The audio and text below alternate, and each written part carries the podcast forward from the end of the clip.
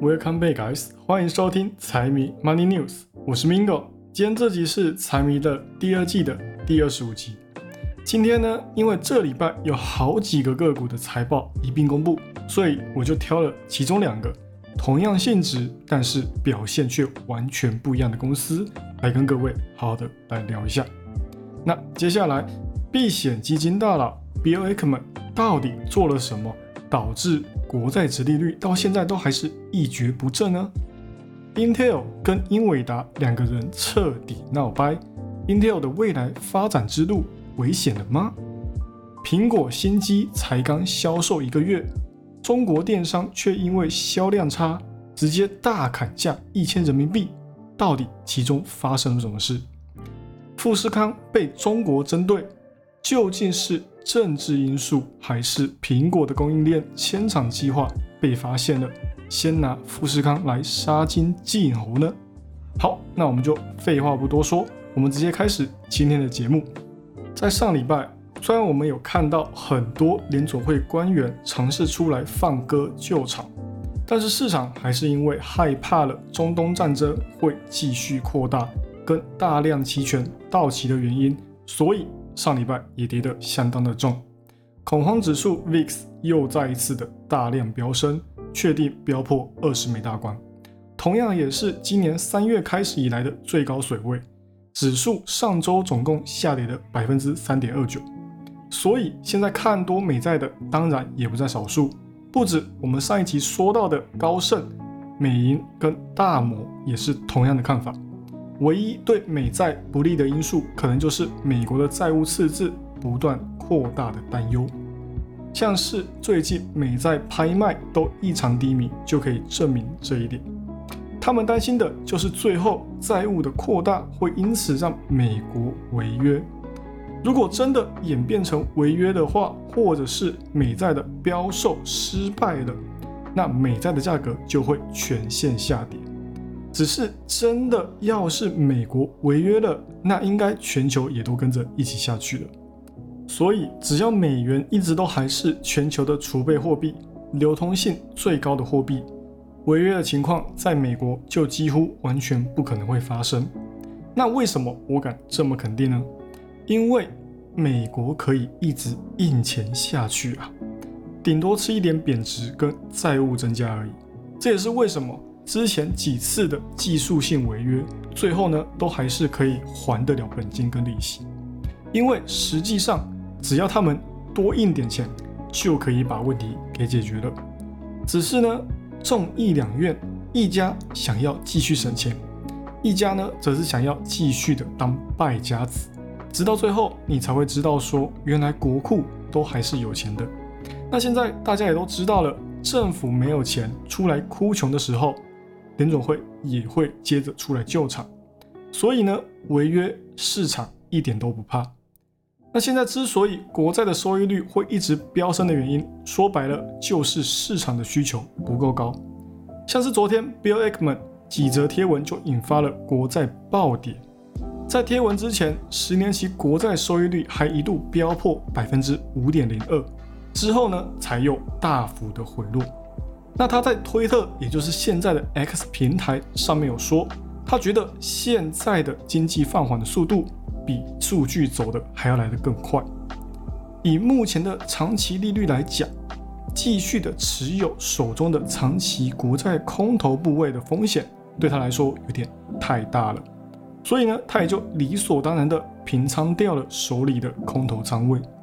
虽然呢，我们并没有真正看到他把手中有关空头仓位抛售的资料给公布，但是大家也都害怕这个手里有着几亿仓位的人抛售之后，市场会迎来更大的恐慌。所以在消息一出之后，马上的十年期国债殖利率就暴跌了快百分之二。那这个事情的起因呢，还得说回两个月前。八月的时候，Bill Ackman 发表了一篇对于长期利率的看法。他认为三十年期国债值利率应该会达到百分之五点五的高峰，同时也向大家公开他在美债的部位，清一色的都是长期国债的空头仓位。但是他也有强调说，他这个是为了对冲风险，而不是做空。那结果呢？我们从八月它开始实行对国债的空头压注到现在，三十年期的国债持利率也因为国债的下跌而涨了百分之二三。如果我们用标普的长天期国债指数来估算的话，国债价格在这段时间已经大跌了百分之十三。哦，不得不说，Bill Ackman 真的是眼光毒辣。接着就在前天的时候，Bill Ackman 也再一次的发推，只不过这一次不是加码，而是平仓，从而结束这一次的对冲。可能市场也是早就在盼望什么时候可以看到 Bill Ackman 回补，也是纷纷把手上的部位给扫干净。三十年期国债殖利率也在昨天呢大跌了百分之一点五七，只是他回补的理由也是非常的委婉。他说他选择现在回补仓位是因为整个世界有太多的风险，现在已经不适合在长天期利率下保持他的空头仓位。同时呢，经济下滑的速度也比经济数据显示的还要来得更快。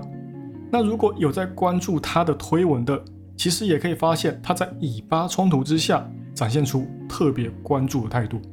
的确，这场战争确实在全世界都有着需要关注的理由，不管是担忧战事扩大、伤亡增加，还是各方政府对于战事的态度。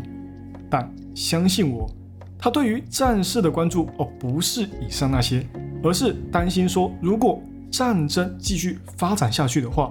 会推升投资人的避险情绪，等到大家都涌入相对安全的资产之后，那他的国债到时候还能风光的出场吗？所以担忧战事升级不利于保持当前的对冲，选择平仓，就很合理的成为 b i l k m a n 平仓的理由。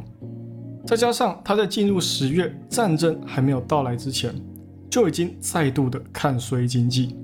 如果跟当前经济数据提供的火热情况相比，他简直就是个反骨仔啊！Q2 的时候，他就在降低他在非必需品上面的仓位，这也和他不看好经济有关。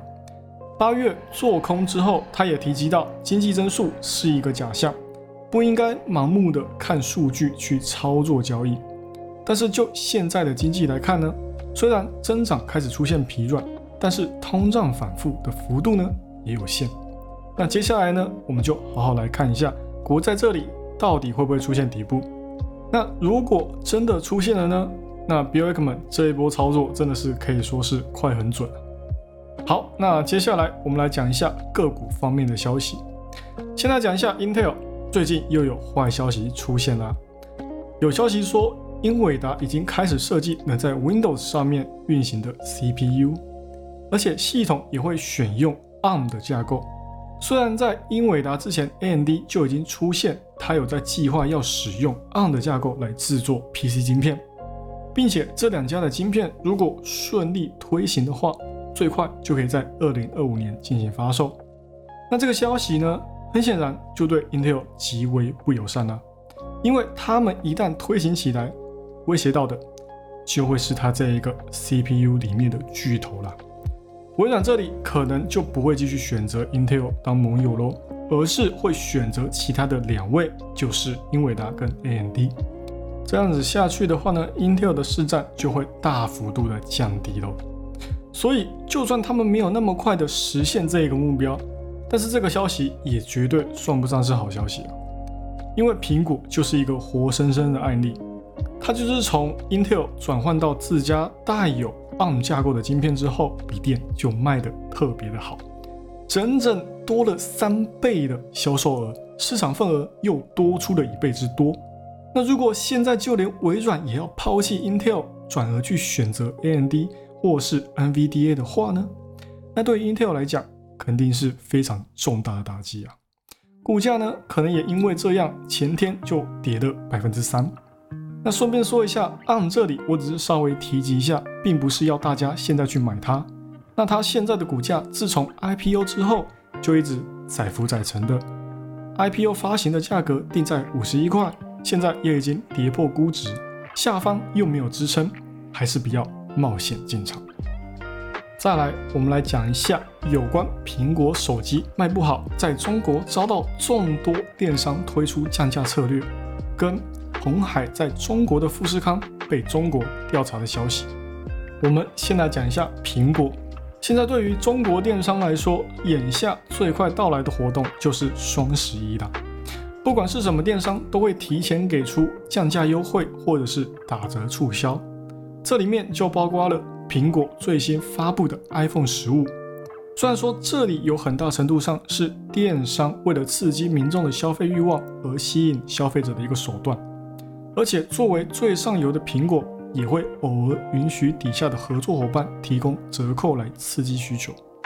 但是，就算是十五系列里面卖最好的 Pro 跟 Pro Max，最高也被降价了快一千人民币，也就被大家怀疑说。到底是不是苹果在中国的市场需求太低了，所以才导致电商出现这样砍了几千块的活动呢？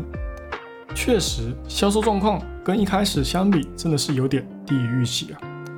Contemporary Research 就表示说，iPhone 十五在中国的销售量比十四呢，在上市之后的前十七天还要下降了百分之四点五。瑞银呢，也因此下降了苹果的出货量。从接近九千万台下调到了七千八百万台，还被挖出来，市场的需求下降，并不是因为市场的冷淡，而是因为第一批的发售机型品质并不优。大家也都知道，今年苹果转移了更多的产能到印度去嘛，但是印度的生产的良率呢，从十四开始就是一个坑啊，十五还有第一批生产完就马上给退回去的。所以市场也在谣传第一批都是鸡王。那富士康被中国调查的消息呢？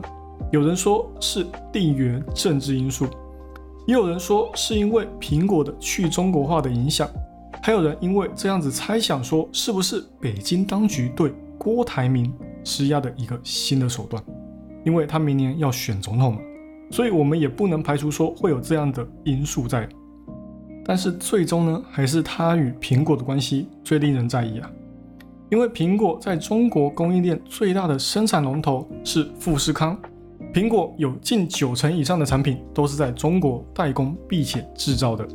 现在呢，苹果又有意要离开中国，寻找海外的供应商，那北京当局在知情的情况底下，又怎么会同意呢？富士康在中国可以说是他们的金鸡母。富士康在中国的员工总数超过七十五万人，全国雇佣人数排名第三位的企业，如果就这样让它跑了，又会有多少人在一夜之间失业呢？那对于苹果来讲，同样也是如此啊。像是上一次发生在富士康郑州厂的罢工事件，光是郑州厂的员工就有二十万人，一次罢工就让苹果损失了十亿美金，所以。苹果想要完整的走完千厂计划，就要看底下的像是富士康这类的供应商有没有意要离开中国市场。毕竟对于苹果的制造端来讲，苹果的零部件现在也仅剩可以大量生产的大型部件还在中国生产并且组装，其他核心零件呢，有大半都转移到海外去了。只是呢。苹果好像也不能因为中美关系就放弃掉中国的销售市场，因为苹果的收入来源有百分之二十都是来自中国，所以中国市场对于苹果来说还是非常重要的。就连苹果 CEO Cook 今年都特别规划了两次的中国行，去看看他在中国的供应伙伴，让他们安心呐。总之，这一次富士康被调查的事件。应该就真的还是因为政治的关系才被重点关注，而且根据消息，也不是只有富士康一家被调查，而是有好几家的台企也一并纳入待检查名单之中，有点像是中国在宣示主权的象征。你要在我这里做事，赚我中国的钱，就必须给我们控管。但是话虽如此，基本上这对于各企业的业绩影响也不会到太大。中国市场至少未来几年还会是主要市场，只是现在正处在一个转换期间，会有压力也是在所难免。至于压力是谁给的，这里我就不多说了。那最后呢，我们来讲一下微软跟 Google 的财报。那这里我就不讲细分数据了，这两家的营收跟 EPS 都高出市场的预期，只是他们两个的股价呢，却一个往上，一个往下，这到底是为什么呢？哦，明明两家的性质都差不了多少，到底是谁输给了谁？现在我就来为各位解答。先来讲一下微软，对他来说最主要的营收来源是云业务跟 AI 智能这个两方面呢，微软现在已经可以说是当做定期定额来投入了。在日前，我们也可以看到，他们已经计划好要在澳洲花上三十二亿美元去扩展他们的 data center，把 AI 跟云端的算力提高之外，还可以培养人才。虽然说砸重金不一定看到效果。像是 Meta 的元宇宙就是一个例子，但是那是指还不成熟的环境底下，云端对于微软来说已经是能产生商业价值的业务。底下的智能云的 Azure 这次就为微软带来了百分之二十九的业务增长，同比增加百分之十九的季度营收。这也显示出客户更加的愿意为了微软的云服务来买单。那 PC 端的业务呢？这一季。也有所回温，帮公司回血了百分之三的业务营收，搜索跟广告收入这里也增长了百分之十，算是意外之喜。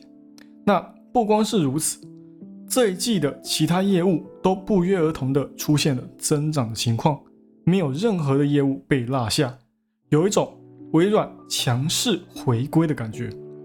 这也是盘后股价跳空最高大涨十六块的原因。回购方面也新增了三十六亿美元的股票。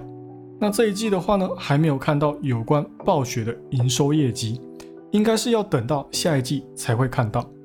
但是光是看到微软的云端业务能够有积极的反弹，就已经足够让大家凭空单加多单了。那 AI 方面的话呢，也不用特别担心，微软的 Copilot 体现出来的价值已经在慢慢变现了，只是。有人欢喜，就会有人忧愁。微软的云端业务表现良好，不代表其他人的云端业务就会一样好啊。像是亚马逊的 AWS，明天公布财报就可以知道到底是不是跟微软一样好了。因为接下来我们要讲的 Google，它就是很明显被微软夺走市占的一方。Google 这一次 YouTube 的营收超过预期，并不意外。云端业务则是让人有点失望，同比增长虽然说是百分之二十二，但是仍然低于预期，增速呢甚至比第二季还要来的放缓，所以投资人看到这样子的数据你就不忍了。财报在盘后一出，股价就直接跳水了百分之六。云端业明明体量不大，照理来说应该会有更好的突破预期才对啊，结果呢？却连微软的增速都比不上，利润率还从百分之五跌到了百分之三点二。我看来，Google 能依靠的只剩下广告业务复苏带来的盈利啊。云端业务都搞出降价促销那一套了，尤其是云端业务里面也有包含 AI 的成分。如果之后还没有什么增长，那云业务恐怕会是 Google 的一大问题哦。之后迟早会被微软或是 AWS。给越甩越远，但是也不用太过悲观看待这一次的 Google，因为 Google 在广告上面的营收真的是赚得盆满钵满，靠广告来养活自己，在贴补资金到云端其实也不是不行。那回购的话呢，Google 打算这一次回购一百五十八亿美金的普通股，接下来就是等待明后两天 Meta 跟 Amazon 的财报啦。看看这一次他们能给我们带来什么样的惊喜。那其他个股的话呢？美国通信巨头 Verizon 跟音乐平台 Spotify 两者的业绩指引看起来都表现得非常的好，股价也分别暴涨了百分之九点二七跟百分之十。那等到财报结束之后，市场就要准备迎来大量的股票回购啦。利多虽然不至于，但是后续看涨还是可以期待的。因为季度的财报都报得比较好，VIX 的波动性也稍微降低了一些。债券的话呢，除了 Bill Ackman 结束了长达三个月的空头仓位之外，另外今天还有拍卖国债，短天期的投标利率压在百分之五点五以下，需求看上去还算可以，只是长天期的投标呢就不是那么顺畅了。这也侧面说明现在的债市投资人还是在担心未来会有继续加息的担忧。原油的话再次下跌，除了欧洲地区需求不高之外，还有美元走强导致大宗商品齐齐往下走。战事相关的话呢，这一周就双方的人质谈判也暂时的稳定下来，所以原油也再一次的回落了。总体来说，因为财报开得好。市场也相对的乐观许多，接下来就看还能不能继续往上走了。明天的话会有 Meta、IBM，后天的话会有亚马逊跟 Intel 的财报公布。这几天我也会在财报公布之后的当天，在 Instagram 跟 Facebook 上面找几个个股来进行分析，并且做图文解说。大家感兴趣的话，也可以去追踪财迷 Money News 的 IG 来查看哦。好了，以上就是今天的财经大小事。财迷 Money News 陪你阅览国际财经，让你不再对财经感到陌生，让财经与你没有距离。喜欢我的节目的朋友们，帮我多多推荐给你的亲朋好友，记得 Follow and Share，一定要给它按下去。还有，不要忘了财迷也有 IG 跟 Facebook 哦，请大家多多帮财迷捧场起来。那就这样喽，我是 Mingo，我们下期再见，拜拜。